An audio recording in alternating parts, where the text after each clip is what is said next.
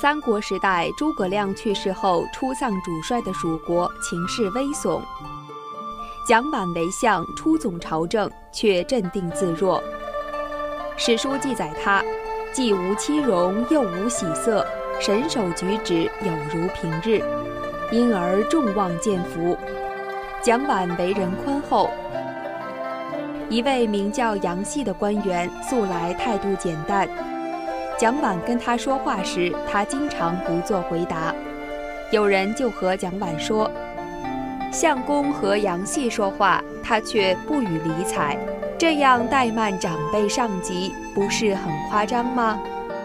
蒋琬说：“人心不同，各如其面。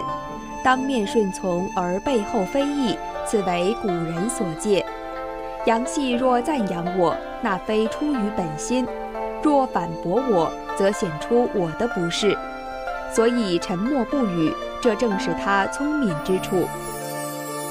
后来因而有人赞蒋琬，宰相肚里能撑船。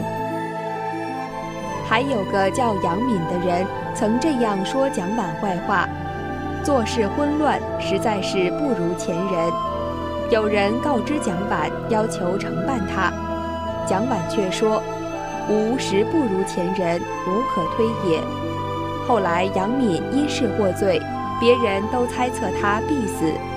然而蒋琬公平正直，最后杨敏得免重罪。